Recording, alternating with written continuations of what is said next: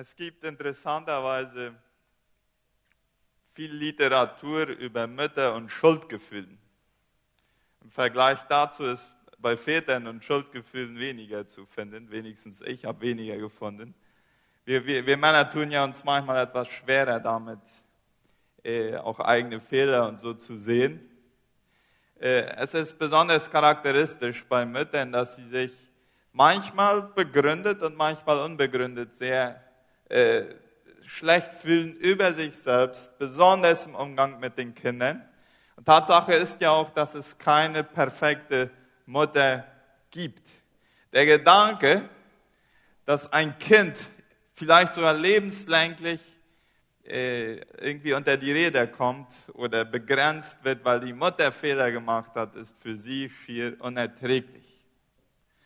Und da sind Geschichten wie diese, die von der Gruppe gelesen wurde, wo Jesus diese Begegnung mit der Frau am Brunnen hat, mit der samaritischen Frau, die haben eine Kraft, eine befreiende Kraft und eine befähigende Kraft. Und das ist mein Wunsch, wenn wir in den nächsten Minuten über diese Geschichte nachdenken, dass wir nicht nur mehr nachher über die Geschichte wissen, sondern dass wir diese Kraft erleben können und dass ein jeder von uns hier sich öffnen kann für diese Kraft.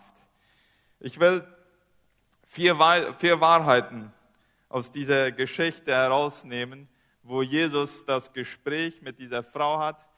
Jesus, in Wirklichkeit ist es eine sonderbare Geschichte. Jesus ging einen untypischen Weg, spricht mit einer untypischen Person an einem untypischen Ort.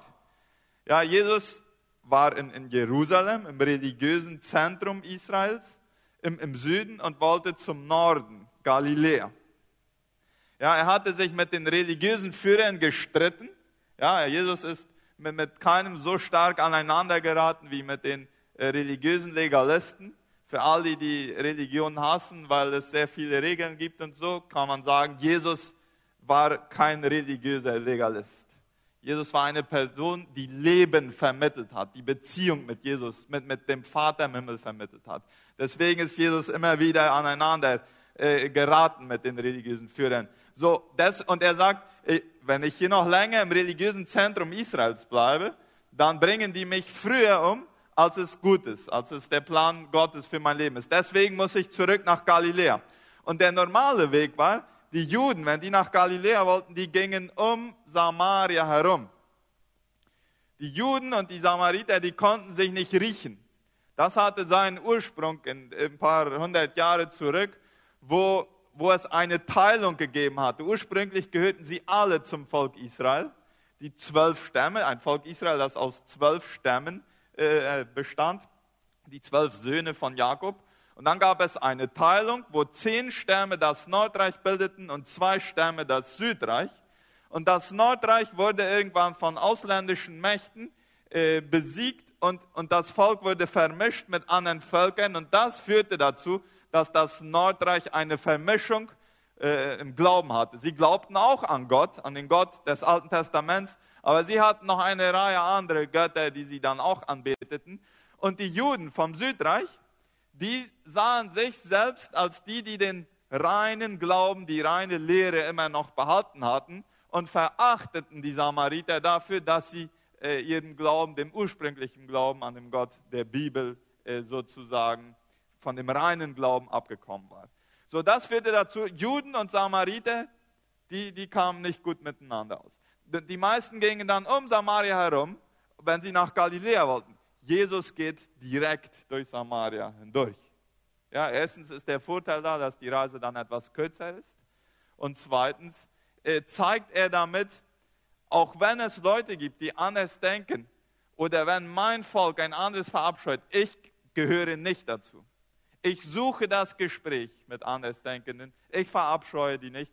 Und dann kommt ja er an diesen Brunnen und hat das Gespräch mit dieser Frau an einem Brunnen, an einem Übermittag, wo die Sonne ganz oben steht.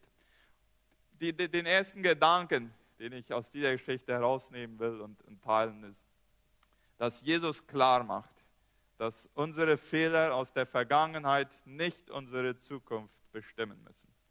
Ja, mit dieser Frau, als er ins Gespräch kam, die Frau aus Samaria, die hatte mindestens drei negative Stempel. Erstens, sie war Frau.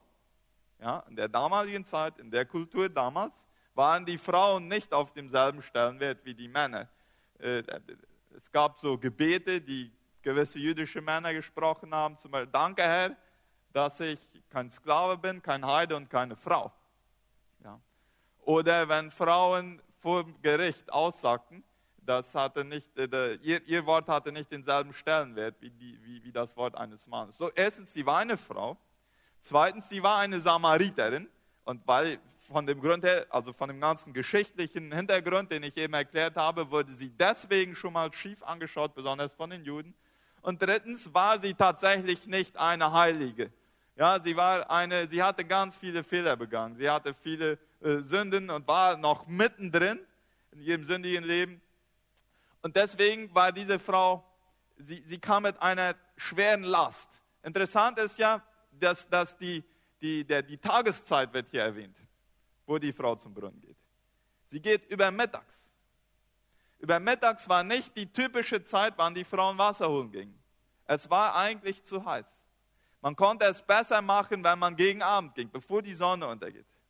Aber diese Frau ging über mittags und wahrscheinlich ging sie über mittags, weil sie alleine gehen wollte und weil sie die verachtenden Blicke der anderen Menschen meiden wollte.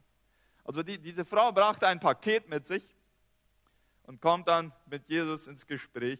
Und, und auf das Gespräch werde ich etwas später eingehen. Was mein Punkt hier ist, die Frau, die zum Brunnen kommt und mit Jesus das Gespräch hat, ist eine andere Frau, die nachher vom Brunnen weggeht und anfängt mit ihren Nachbarn ihren neuen Glauben zu teilen. Diese Frau hat eine Menge Fehler gemacht, vieles falsch gemacht. Aber das hinderte Jesus nicht daran, aus dieser Frau noch eine brauchbare Missionarin zu machen, die viele andere, ihre Nachbarn und ihre Freunde für den Glauben gewonnen hat. Was bedeutet das für uns?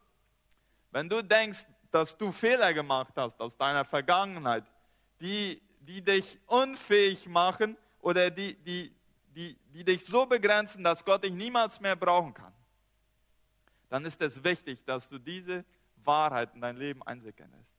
Vielleicht will Gott den ganzen Müll aus deiner Vergangenheit äh, wieder neu äh, ein Recycling machen und davon etwas Wunderschönes machen. So wie dieses äh, Orchester von Kateora. Ja, das international bekannt worden. Kateora, der Platz, wo der ganze Müll von, von Ascension hinkommt und wo irgendwann, irgendwann jemand mal gesagt hat, ich nehme mal diese Tonne und diese Stahlseite und dieses Holz und schraubt die irgendwie zusammen und macht davon ein Musikinstrument. Ja, in, in, wer, wer nicht kennt, äh, in, in, YouTube gibt es viele gute Lieder von denen. Die sind mittlerweile durch die fast ganze Welt gereist. Die haben vor sehr prominenten Menschen gespielt. Äh, warum? Weil die die beste Musik haben? Nein, nicht unbedingt. Aber die, das Konzept dahinter, dass man aus Müll Musik machen kann, das begeistert Leute. Und genau das ist, was Gott mit dem Müll aus deinem und aus meinem Leben machen will. Mehrere Jahre hatten wir in unserem Büro, in der Toilette, ein, ein Poster angebracht. Für die, die etwas mehr Zeit da verbringen mussten, die konnten sich folgende Liste durchlesen. Noah war ein Trunkenbold, Abraham war zu alt, Isaac war ein Tagträumer, Jakob war ein Lügner, Lea war hässlich, Josef wurde missbraucht, Mose stotterte, Gideon war ängstlich. Ich habe den Übersetzer vergessen. Ja, kommst du mir nach? Äh, Simson hatte langes Haar und war ein Frauenheld. Rahab war eine Prostituierte. Jeremia und Timotheus waren zu jung. David hatte eine Affäre und war ein Mörder. Elia war suizidgefährdet. Jesaja predigte nackt. Jona rannte vor Gott davon. Naomi war Witwe. Hiob ging pleite. Petrus verleugnete Christus. Die Jünger schliefen beim Beten ein. Martha machte sich über alles Sorgen. Maria Magdalena hatte sieben Dämonen.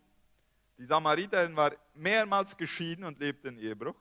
Zachäus war zu klein. Paulus war zu religiös.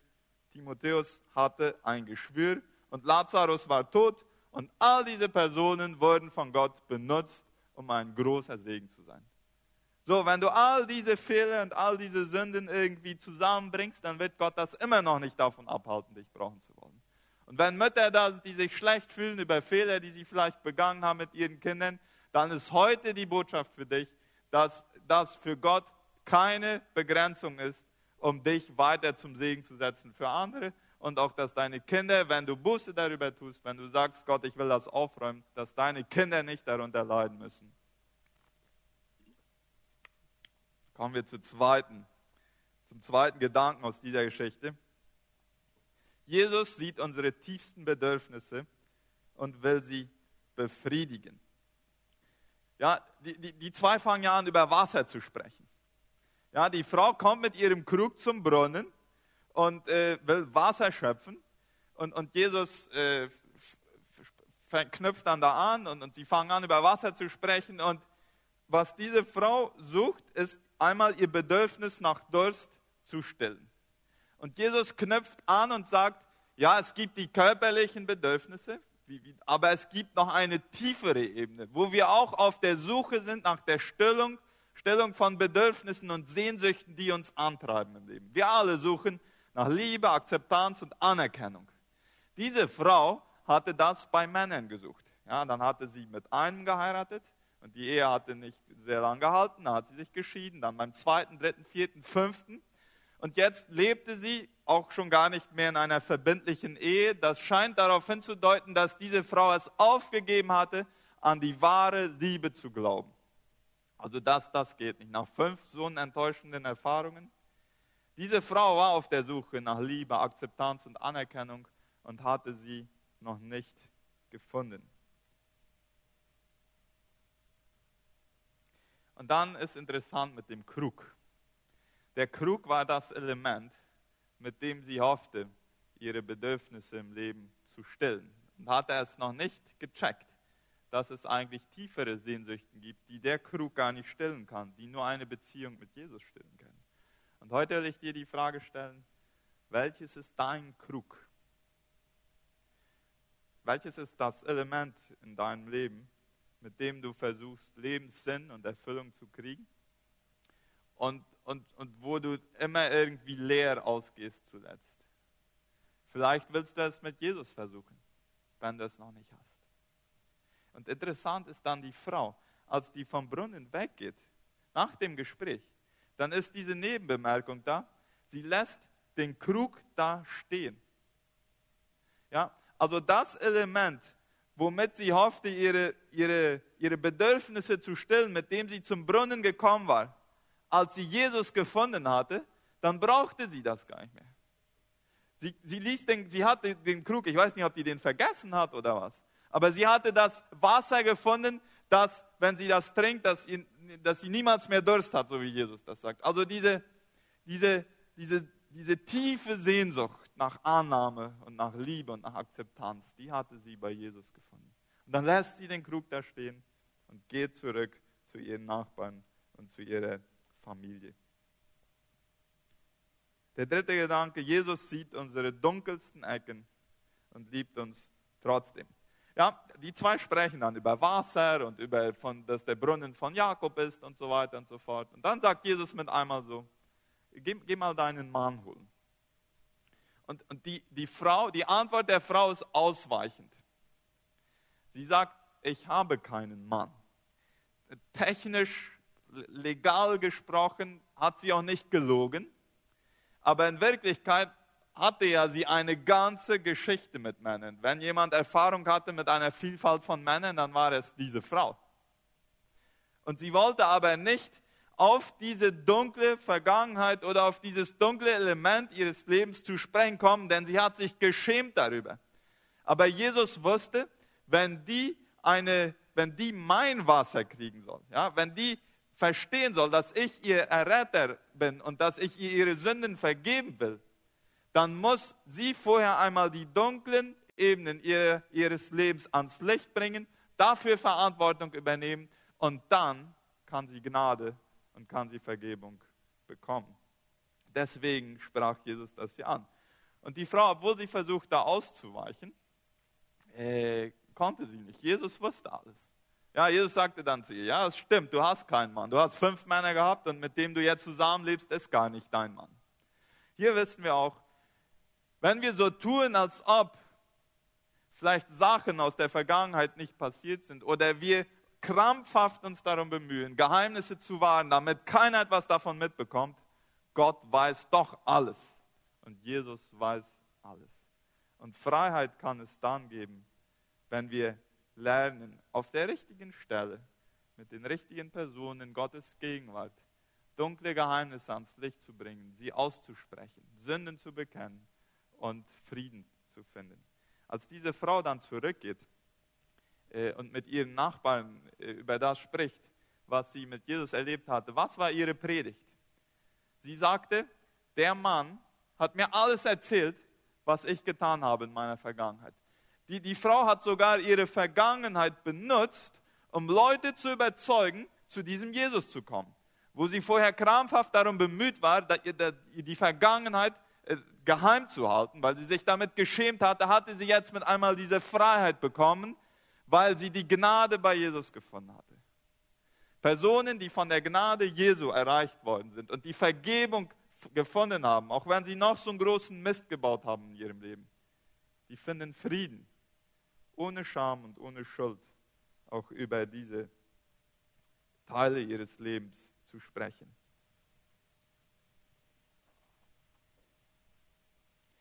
Und viertens, Jesus zeigt uns, dass Personen wichtiger sind als fromme Sitten.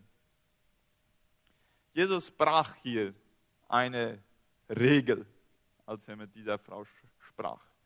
Jesus war ein jüdischer Lehrer, ein Rabbi, und die sollten eigentlich nicht in der Öffentlichkeit mit Frauen sprechen, die, die nicht ihre waren.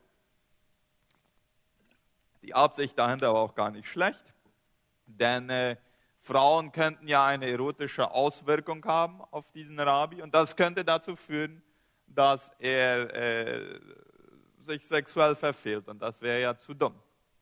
So, Jesus sieht ja aber diese Frau und er fängt an, mit ihr zu sprechen. Warum?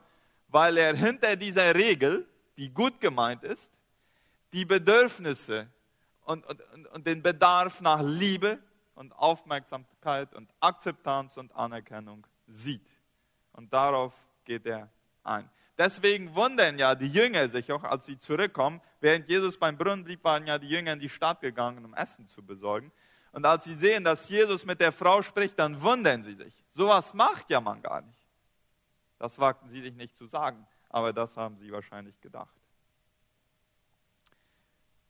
Benjamin West ist, ist wohl der erste Künstler aus den Vereinigten Staaten, der international äh, Anerkennung und, äh, oder berühmt geworden ist. Er lebte in den acht, im 18. Jahrhundert, Anfangs 19. Jahrhundert. Und er hat mal erzählt, wie er zum Künstler geworden ist. Äh, seine Mutter musste raus für eine, einige, eine halbe Stunde oder eine, für eine Zeit. Und währenddessen blieb er mit seiner Schwester Sali zu Hause und fand, so wie mit Kindern das äh, dann manchmal ist, sie finden genau das, was sie nicht finden sollen. Er fand Tintgefäße und kam auf die wunderbare Idee, mal von seiner Schwester Sali ein, ein Bild zu malen. Er würde sie abmalen. Und das musste in der Küche geschehen. Und als die Mutter zurückkam, stellte sie fest, dass die ganze Küche davon profitiert hatte, dass er seine Schwester abmalen wollte. Und äh, ja, Mütter und Eltern von kleinen Kindern, die wissen ja dann, was intuitiv die erste Reaktion auf so ein Bild ist. Ja? Diese Mutter, was machte sie? Sie ging hin, sie beherrschte sich, ging hin, schaute sich das Bild an und sagte, wow, das sieht genauso aus wie deine Schwester Sali. Und gab ihr einen Kuss auf, den, äh, auf die Stirn. Und er sagt, dieser Kuss hat mich zum Künstler gemacht. Ja. Der Einfluss einer Mutter, die die Begeisterung, die die Liebe ihres Kindes sieht und das höher schätzt als gewisse Regeln Liebe Mütter, liebe Frauen hier, ihr seid extrem wichtig für eure Familie und für die Gesellschaft. Dein oftmals vielleicht gefüllt kleiner Beitrag kann enorme Folgen haben. Und ich will euch zwei Fotos zeigen. Das erste von, von Müttern, von Frauen, die trotz vieler Rückschläge und großer Herausforderungen und Schwachheit einen, einen großen Beitrag geleistet hatten. Die erste ist Susanna Wesley. Diese Frau hat wahrscheinlich England und vielleicht auch weit darüber hinaus so sehr beeinflusst wie wenig andere Frauen und sie war Hausfrau. Sie war Mutter. Sie hat wohl niemals wirklich eine Predigt gehalten, eine Gemeinde gegründet oder Bücher geschrieben. Aber sie hat ihre Kinder erzogen. Sie hat 19 Kinder zur Welt gebracht. Davon sind, ich will das jetzt nicht als Maßstab für euch, äh, hier, ich, ich sah einige äh, Gesichter. Von den 19 sind neun als Babys gestorben. Zehn hat sie großgezogen. Sie hat sich für jedes Kind in der Woche Zeit genommen, um allein ein Gespräch zu führen. Und sie hat sich mit ihren ganzen Kindern im Haus, hat sie jeden Tag eine Zeit, wo sie ihre Schürze über den Kopf ge ge gelegt hat und gesagt, jetzt stehe ich nicht für euch zur Verfügung, jetzt spreche ich mit Gott. Und zwei, dieser, zwei der Söhne von dieser Frau waren John und Charles Wesley, die nachher zu großartigen Erweckungspredigern und Leitern geworden sind, von denen heute immer noch die methodistische Kirche sozusagen die direkte Folge ist und indirekt können wir das nicht abmessen, was durch diese Männer passiert ist. Eine Frau, eine Hausfrau und eine Mutter. Die nächste Frau ist keine biologische Mutter, Mutter Teresa. Kannst du das Bild davon zeigen? Sie hat nie ein Kind zur Welt gebracht. Sie hat aber tausenden Kindern in Indien geholfen. Sie hat nachher alle möglichsten Preise erhalten. Und sie soll mal, man soll mal gefragt haben, wie hast du das geschafft? So viel Großes, so viele Kinder. Und die Antwort war, ein Kind auf einmal. Ein Kind auf einmal.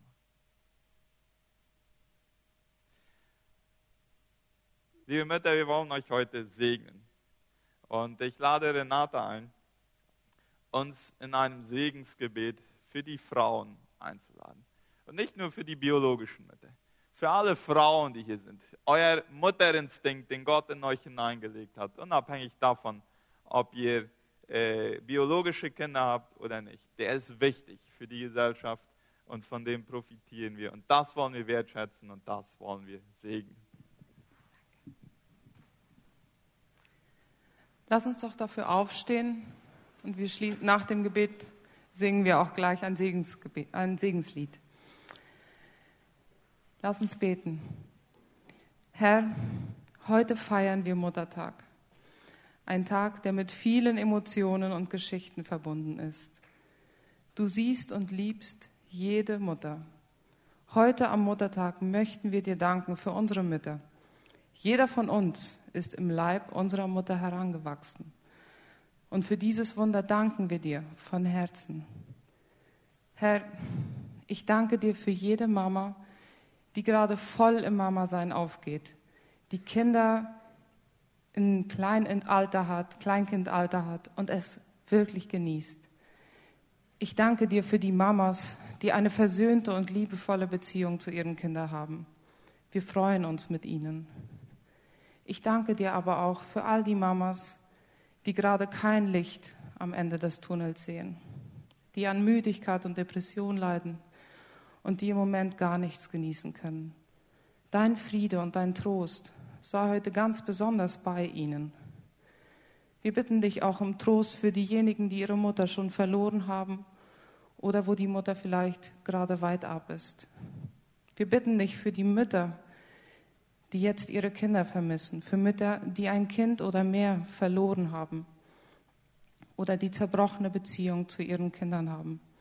Herr, schenke du, dass diese aufgewühlten Herzen in dir Trost und Ruhe finden.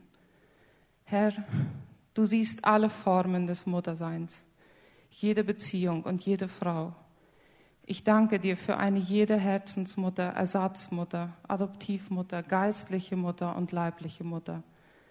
Herr, du siehst die alleinerziehende Mutter, die Omas und Tanten, die Mama-Rollen übernehmen. Du siehst die Mutter, die trauert für ein Kind, das sie verloren hat.